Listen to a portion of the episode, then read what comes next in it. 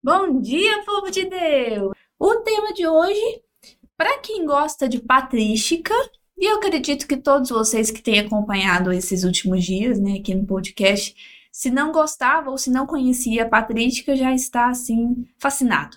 Principalmente ontem eu passei o dia inteiro pensando no Santo Abércio. Isso. o dia inteiro pensando naquela naquela lápide, né, naquela pedra tumular.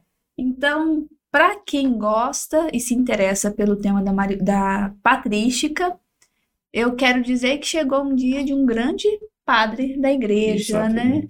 Tanto para patrística de forma geral, quanto para Mariologia, é um nome muito forte, muito importante para toda a história. Nós estamos falando de quem? Estamos a falar de Santo Ireneu de Leão. Curiosamente, ainda estamos dentro do segundo século, apesar de todos estes episódios. Morre provavelmente no ano 200. Mas antes disso. Hoje você vai rezar. Exatamente. em nome do Pai, do Filho e do Espírito Santo. Amém. Amém. Ave Maria, cheia de graça, o Senhor é convosco. Bendita sois vós entre as mulheres, bendito é o fruto do vosso ventre, Jesus. Santa Maria, Mãe de Deus, rogai por nós, pecadores, agora e na hora da nossa morte. Amém. Amém. Santa Maria, Mãe da Igreja, rogai por nós. Do Pai e do Filho e do Espírito Santo. Amém. Amém. E então nós hoje avançamos com Santo Ireneu de Leão. Para a teologia, para a Mariologia do segundo século, é uma personagem incontornável, muitas vezes conhecido, como dizer, eh, conhecido assim, Santo Ireneu de Leão Adversos Eras é a obra mais famosa que ele tem, a coisa fica muito por ali. Contudo, do ponto de vista mariológico, ele lança as bases para um conceito que depois nos irá acompanhar ao longo dos séculos, ficará um bocadinho colocado de lado, mas que depois o século XX, graças ao bom Deus, vai recuperar e de que maneira, que é chamada Teologia da História. Este autor nasce na Ásia Menor, como de costume, foi discípulo de Policarpo de Esmirna, e Policarpo de Esmirna. que nós falamos de Policarpo de Esmirna? Ainda vamos falar. Não, acho que nós falamos no Estelário. No Estelário? Sim, Foi. sim, sim. É Tratamos. Eh, mas aqui no podcast ainda, ainda vamos falar dele, exatamente. Eh, foi discípulo de Policarpo de Esmirna e Policarpo de Esmirna foi discípulo, imaginem de quem? De São João Apóstolo. Portanto, nós estamos dentro da terceira geração da tradição apostólica. São João Apóstolo, Evangelhos, Cartas, Apocalipse, Policarpo de Esmirna e Ireneu de Leão. Imaginem só. Claro que São João faz uma teologia da história e este homem acaba por codificar, do ponto de vista teológico, aquilo que está nas Escrituras. É de facto um homem carismático, como é óbvio, é conhecedor das Sagradas Escrituras, sedento de verdade, viaja do Oriente para o Ocidente, tenta conhecer quais as tradições apostólicas que existiam nas comunidades eclesiais. Porque, como nós sabemos, diversas comunidades eclesiais ou diversas igrejas foram fundadas através da tradição apostólica direta ou indireta. Entre elas existe um comum, vamos dizer assim, um comum símbolo, uma comum fé e ao visitar cada uma delas e a ver cada uma das suas acentuações, este homem, do ponto de vista da teologia, tenta condensar princípios básicos a partir da qual todos acreditamos e podemos erguer assim a nossa via de fé. Eh, acredita-se que ele esteve em Roma, conhecia a tradição romana, em 177 vamos encontrá-lo na Gália, atual França, mais precisamente em Lyon, que é uma cidade que ainda hoje em dia existe. Que até hoje existe. Lyon é, é uma cidade da França, eu não conheço, mas existem muitas comunidades, tanto religiosas quanto Sim. novas comunidades. Hum. É como se fosse aqui no Brasil uma fortaleza certo. lotada certo. de novas comunidades. Certo, talvez curioso. fruto, né? É interessante. Talvez fruto. E depois a França, que é tão fustigada. Isso. Uh, em Lyon, ele torna-se presbítero e lá torna-se bispo. Serviu como pacificador na questão dos mártires de Lyon quando eh, não se tinha, ou quando se discutia amargamente para a definição da data da Páscoa, isto é, o 14 de Nisan uhum. hebraico, a que data isso corresponderia, e isso quase que deu origem a um cisma entre o Oriente e o Ocidente, eh, e não estamos, ainda não chegamos ao ano 200. Sabemos que ele tem muito contacto com o Papa Vítor. O Papa Vítor tem um pontificado entre 189 e 198. Depois disso, não sabe mais nada acerca da pessoa. Tradições muito posteriores vão dizer que provavelmente ele terá morrido mártir. Então, razão pela qual, para se utilizar números redondos, diz-se teria morrido no ano 200. Não sabemos mais nada acerca dele, mas temos as suas obras. Ora, nós sabemos que as suas obras, por aquilo que ele diz, uh, ele compôs cinco livros, uma coleção em cinco partes, que se chama uh, Contra os Hereges, Adversus Hereses, em latim, ainda que a obra tenha sido escrita em grego, na Arménia, uh, na Igreja Armena traduziu as suas obras, e a Igreja Latina também traduziu as suas obras e a versão original grega perdeu-se até hoje na história. Contudo, praticamente, esta de Versus Hereses é uma refutação permanente da heresia gnóstica, por um lado, e por outro lado, diz-nos como eram organizadas as igrejas. E essa heresia gnóstica, é, nós estamos ainda no segundo século, né? então é sempre a mesma heresia para todos esses padres, né? aqueles Isso. apologéticos, né? É. é uma heresia que, no fundo, no fundo, acaba por eh, sobreviver todos os séculos. Cada um num lugar, né? E cada um num lugar diferente. E sim. acontecendo a mesma coisa. E às vezes dá-se até nomes diferentes, mas a essência é sempre a mesma. Jesus é verdadeiro homem, sim ou não? Jesus é verdadeiro Deus, sim ou não? Uhum. Então a tendência é aquela de imaginar um conjunto de seres iluminados com um conhecimento superior de coisas que não são reveladas a inteligências inferiores e, através dessa inteligência, alcançar a salvação. A tendência é sempre a mesma, um conjunto de pessoas que conquista o mundo, imaginando que conquista o mundo e conquista a inteligência, através disso tem uma salvação garantida. Quando a salvação é oferecida de uma vez para sempre de forma gratuita de Cristo na cruz, e apenas tem que ser acolhida. Só que acolher a salvação parece uma coisa simples, mas eu só posso acolher a partir do momento em que eu entendo, compreendo, vivo que eu tenho necessidade de salvação. Não é uma coisa que eu conquisto, é uma coisa que eu acolho. Mas Deus não pode salvar sem que eu queira ser salvo. Então, para isso, eu tenho que me entender numa necessidade de eu preciso ser salvo. E abraçar a salvação. E abraçar a salvação todos os dias, etc, etc. Muito bem, dito isto, uh, uh, o forte, digamos assim, o cunho muito forte da teologia de Santo Ireneu, para além de refutar do ponto de vista da tradição, dos, uh, da razão e da Sagrada Escritura, os gnósticos, é muito interessante. Porquê? Porque ele vai falar de uma história da salvação, ou uma teologia da história. Ora, Reparem, este homem, mas com ele todos os outros da mesma época, eles falam da economia de Deus. Ora, por oikonomos, oikos, casa, nomos, lei, a lei da casa significa os meios a partir dos quais Deus, de forma contínua, salva. E nisso nasce a teologia da história. No centro está Cristo, já vimos isso em Santo Inácio de Antioquia, no centro está Cristo e toda a história, por toda a eternidade, é este confluir de o acontecimento que nasce de Deus, pensemos na criação, nasce de Deus e Deus cria de forma contínua e depois volta à sua unidade, que é Cristo se quisermos, o Evangelho, mais especificamente o mistério pascal, a tal regeneração. Já vamos ouvir sobre Nossa Senhora onde é que ele toca nessa questão. Então, assim sendo, a origem é em Deus e tudo volta a esta unidade em Cristo.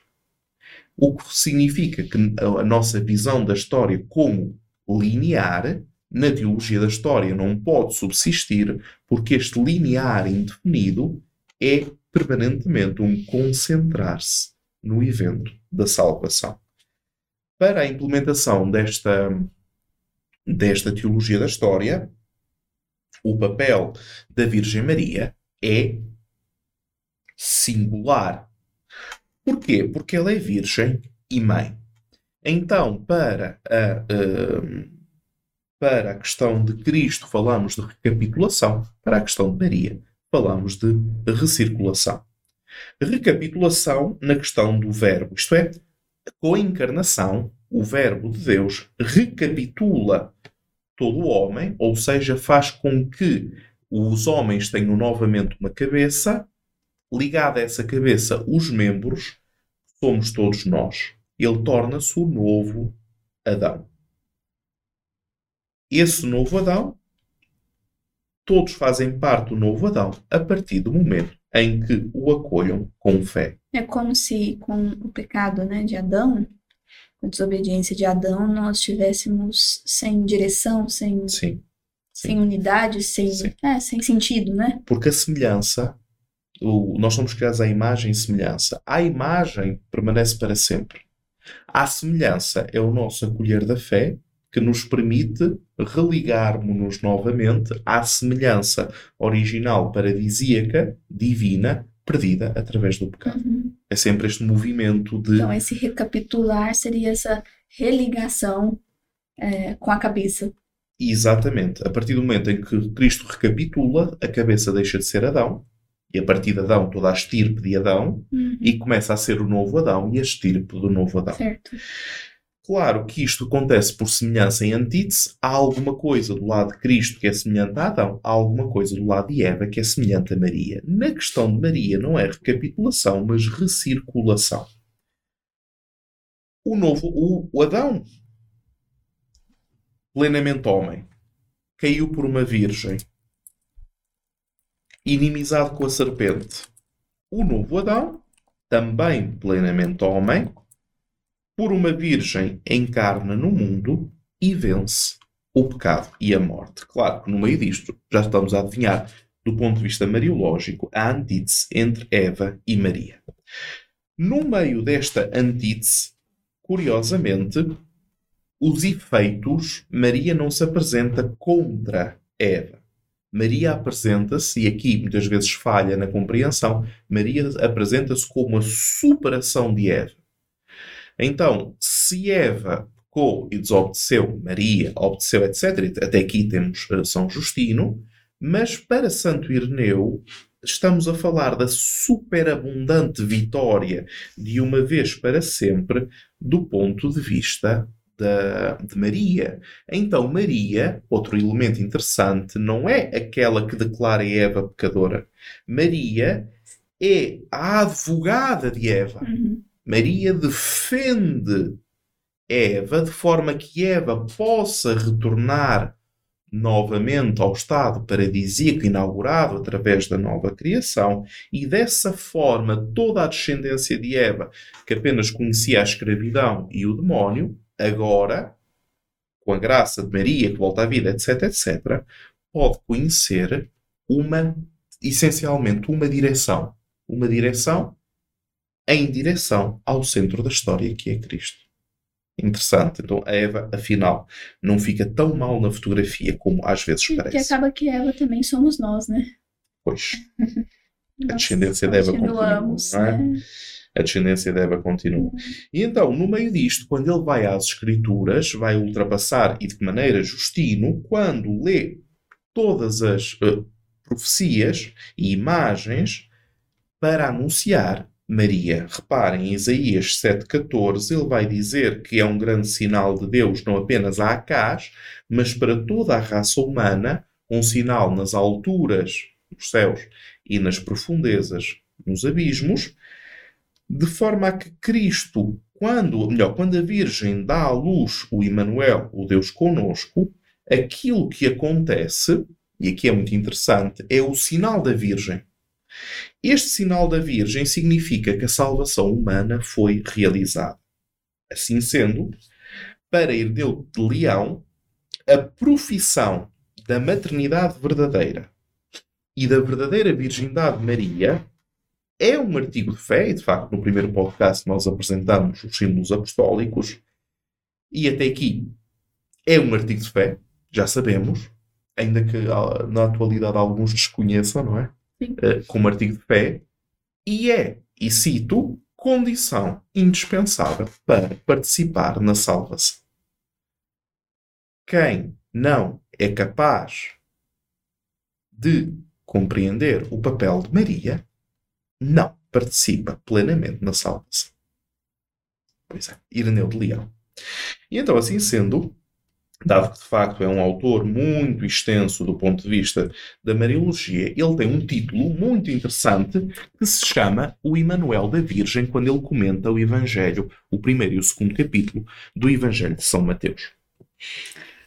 Falando novamente sobre anjo, Mateus diz: Um anjo do Senhor apareceu a José em sonho.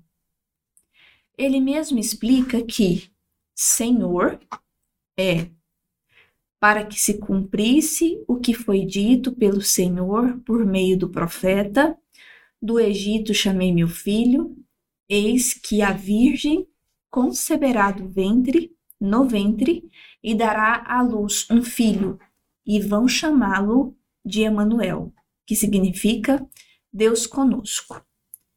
Deste Emanuel, nascido da Virgem, Davi disse: Não rejeites o rosto do teu Cristo. O Senhor jurou a verdade a Davi e não negará. Porei um fruto do teu ventre no teu trono. E ainda, Deus se dá a conhecer na Judéia. Sua morada está estabelecida em paz, sua morada em Sião. Salmo 75. Há, portanto, um só e mesmo Deus, pregado pelos profetas, anunciado pelo Evangelho, e seu filho que vem do fruto do ventre de Davi, isto é, da virgem descendente de Davi, Emanuel.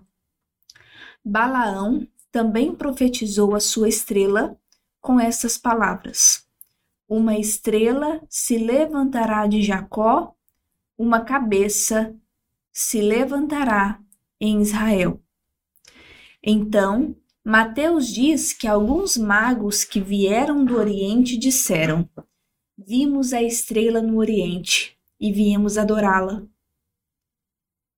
Conduzidos da estrela à casa de Jacó, por Emanuel, com os presentes que lhe ofereciam, mostravam quem era aquele que recebia a adoração.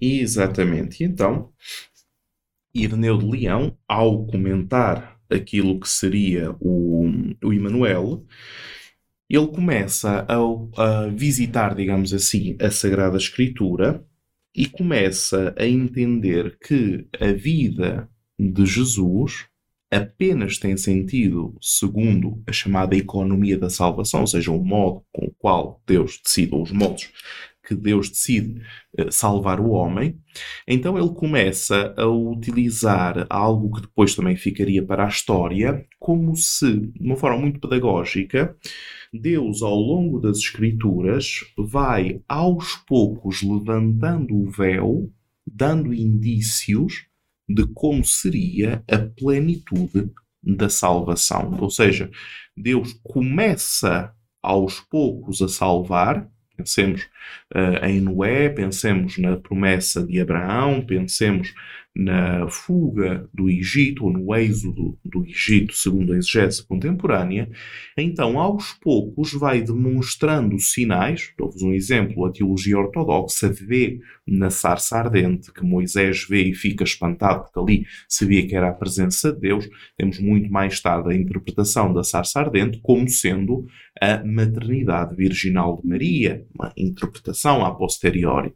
Então, ao olhar para dentro da Escritura, reparemos, temos aqui Salmo, a questão de David, a questão de que a salvação viria da casa de David, muito bem, mas aos poucos ele começa, e aqui é algo muito interessante, reparem, ele vai citar o profeta Balaão, único profeta no Antigo Testamento não hebreu, portanto um profeta pagão, vai citar os magos, os magos segundo uma tradição, seriam descendentes de Balaão, porque, sendo descendentes de Balaão, também eles esperavam a tal estrela, e então, ao seguirem a estrela, reparem que a estrela faz com que eles, que eram pagãos, portanto não hebreus, faz com que eles reconheçam o verdadeiro Deus.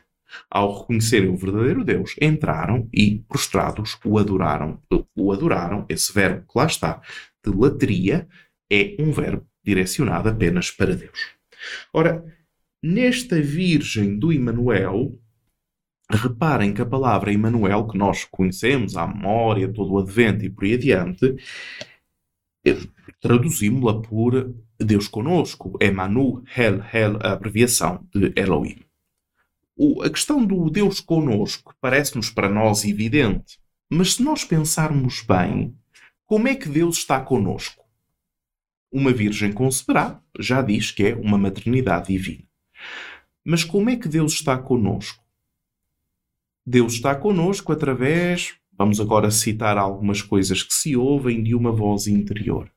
Deus está conosco através dos sinais que deixa uh, ao longo dos tempos na humanidade.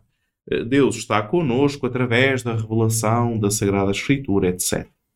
Mas numa teologia da história, e quando falamos de história, falamos de lugar, falamos de tempo, numa teologia da história, o Deus que está conosco é muito mais profundo, porque tem um rosto, uma face, uma família, uma cultura, não é uma ideia, não é uma projeção de mim mesmo, mas é o Filho de Maria.